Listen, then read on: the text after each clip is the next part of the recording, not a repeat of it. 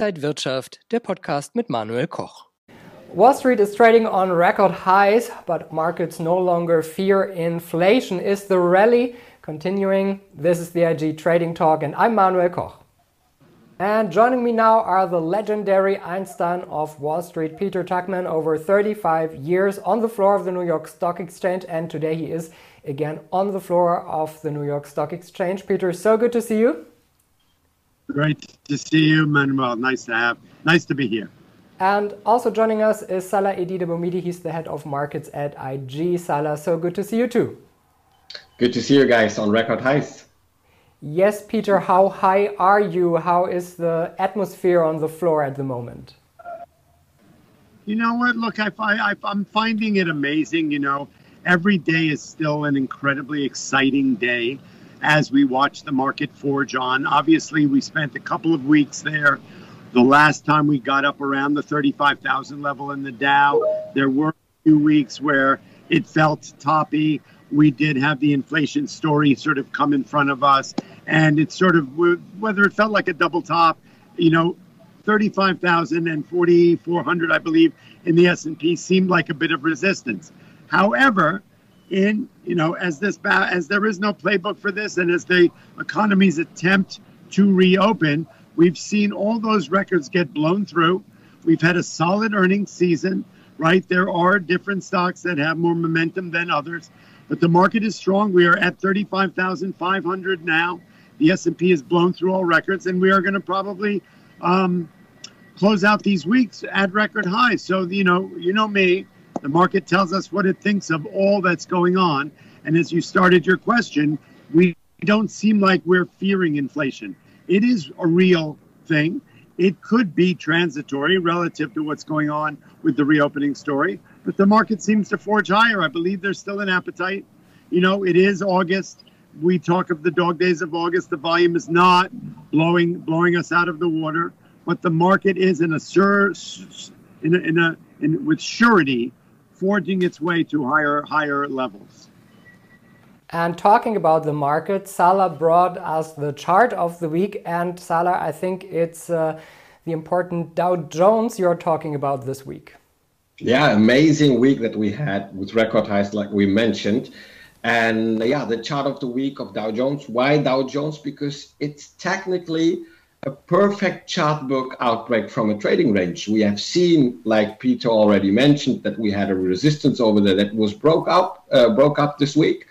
And I take the height of the trading range and I just projected it on the above the range to have a maximal target based on this range. And we already cut this uh, this range today or the, the week at the end. So what we can see is this is a trend continuation pattern uh, seasonal patterns like August as a worst month, it seems to be a joke this year, at least till now, because we just see bullish movements. And this is why I always want to show you, especially in this chart of the week, even if you see seasonal patterns like August is the worst one, don't blind trade them use also the charts and visualize the things because you have seen that we have been a trend continuation pattern. We broke out, which is then actually still a bullish thing that we have seen with new record highs. So if we do so, we have thin volatility, uh, thin volume, hot season, vacation season is coming to the hot period now. So either we can see a further uh, continuation of this trend, or with this low volume that we're going to take the highs and take the profits and see a small correction. This is why I want to show you today this Dow Jones chart because we are on a make break or yeah make it or break it situation now in the next coming week to see whether it's going higher or we will resist here and correct. Peter, when we have a look uh, on the market, what can you feel and what can you hear? Which sectors are interesting? Um, maybe any hidden champions you see? Do you have any news from the floor?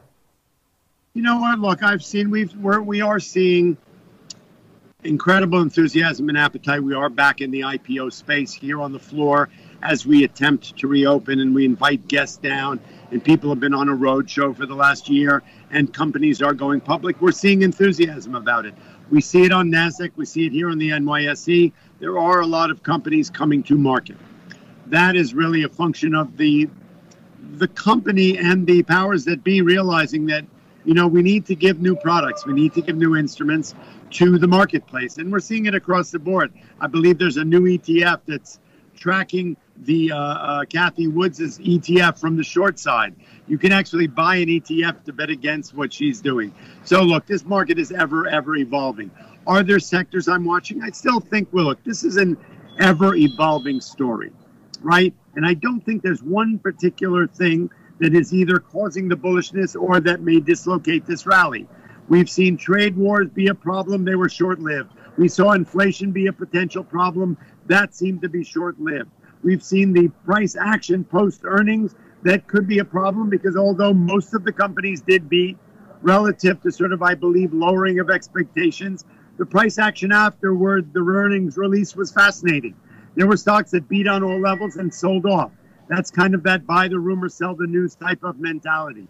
So there are still, as always, are so many moving parts in the market. I believe that technical analysis is a way to address all of it because it's hard to know what's going on. There are, you know, we're seeing the Moderna story, right? We're seeing that stock is at record, record highs. We're seeing the meme stories once again, the the AMCs and the AMDs and the Bed Bath and Beyonds and the Clove and whatnot.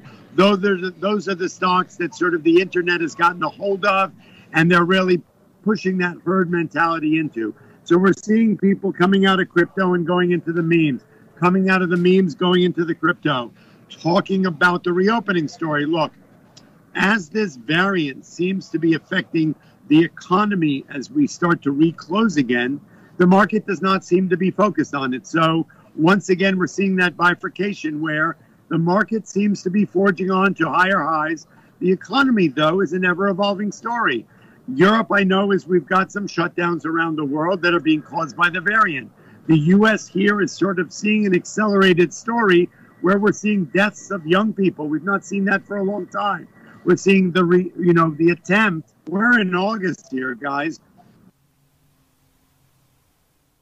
We're in August here, guys, and we're going to we're seeing whether are we going to be able to reopen schools? Where is that story at? And as this new variant attacks young people, this may not be a story that really ends up being a positive one. So, does the market care about it all? I mean, obviously, we do as human beings care about it but is, is it affecting the market in a negative way? It does not seem that way. But it's interesting to note that we are seeing, you know, questionable numbers about the profitability of the airlines if the reopening story doesn't stay fulfilled. Are people are going to start getting back on cruise ships? I don't think so as long as the variant is going. How is that going to affect the reopening story? And as we see that story go, one day at a time, if the variant seems to take sort of third class stage in the headline department of our news media talk, well, then the reopening stocks seem to be positive ones. You know, the energy names, the airline names, the hospitality names. But as we see the story sort of ruminate around how bad the virus is, we're seeing that shutdown story, the shelter in place happen, and then we're seeing those stocks starting to thrive again, right? Whether it's the Pelotons or the Zooms or the housewares or whatnot. There are sectors that are pandemic friendly and there are sectors that are not. And so I'm not really willing to make that decision that we are the reopening story is is is off to the races yet because we're not seeing that here. We're seeing reclosures again. We're seeing a spike in the virus. We're seeing, you know, that that people are starting to die again. So this story is one that's going to evolve. Can I pick a sector that's going to we know what sectors will benefit if the reopening story takes prominence. We know what stocks are going to benefit if the if the shelter in place and the closure story goes on. So the problem is the one moving part is how bad is this variant and the pandemic going to be going forward coming into the colder months? My understanding is historically we do know that those are months that where the virus spikes up. So we were hoping for the summer of love, the summer of hot, the summer of the close down of the pandemic, I don't think we're getting that. What would you say, Peter, to people or to traders who have concern about this rally? I mean, almost 200 days we didn't even see a correction at least more than 5%. Well, monetary policy is putting money where the mouth is and, and, and is increasing, is pushing the market. So when this will have an end or is this healthy to be yeah honest with you as a question? So there are people who will say guy this is this is freaking out. This is not normal. But yeah what is normal? Question mark. You know what? Look i it, it I, look there is no playbook for this. I watch it. I try and explain it understand it see where the moving parts are. You know what will be the next thing to take us the leg higher because we are, as we all speak here in the in the mid dog days of August, the markets are at record highs. Right? This is not a made up number. There are people buying this valuation right. in different sectors and in the S and P 500. There is an appetite for the market at these levels. So, what is it going to be the next shoe to drop? Is it going to be the pandemic and what's going on with the variant? It's possible, but it has not proven to be something as bad as it could get to be something that will dislocate a rally, at least on the long term. We may have a day where suddenly this really, the spread goes wild and the market seems to engage it, and we do see a couple thousand point sell off because the uh, recovery story is getting dislocated. Do I think it's going to carry on full force? No. We've seen, and we talked about it the last couple of weeks ago, is there seems to be a bit in the market, right? While there are many sectors that seem long in the tooth, a little bit, a little bit, you know, uh, uh, overbought in so many ways. If you do have a little bit of a setback, and we do see a bit of a consolidation, I believe there's a good proportion of the market that is sitting around with a shopping list, going, you know what? Do I buy Amazon at this level? No. But if the market comes in 2,000 points, I'd be a buyer all day. Do I like, like crypto at 46,000? No. I kind of missed the boat on this last rally, but if it gets back to 40, I definitely would be a buyer. And we're seeing that as we track the market and sectors with technical analysis, that while there are some stocks that are far from their moving averages, there is support down a couple notches, right? There is a vacuum on the way down. We did see stocks like Moderna, and I'm not recommending any stock, as you know, I don't do that. But we'd get up to four, you know, it got from up to 340 and then last week we saw a reversal and it got back to 295 in two hours. Yeah. And then we thought, okay, maybe that story is over. Well, we're trading in the 400s now. It's marched its way back with 50 and 100 point days. We saw it in AMC on the downside, where stocks like that, even though they are showing reasonable earnings, were less lost than they thought. A stock that had gotten as high as 75 a couple of weeks ago is actually now at 31 bucks once again. So this is not your grandfather's stock market. There are sectors that are overbought clearly. If the market were to consolidate and sell off more than 5%, will the buyers be running in with their shopping list? I believe so, right? There are still people, as we discussed pre pre show, that there seems to be people in the wings with cash ready to pounce on any kind of a discount we see. Right. right? I don't think they're going to wait around for a 10% correction before they step in and buy because market tells us, history tells us, the recent short-term history tells us that you know what, down a thousand, down two thousand, the buyers are just going to start hopping on this market. So you know there is an appetite, there is a bid in the marketplace. I'm not really sure, and I have no problem saying I don't know. What is it going to be that will dislocate this rally, or what is it going to be that takes the rally higher? I don't know.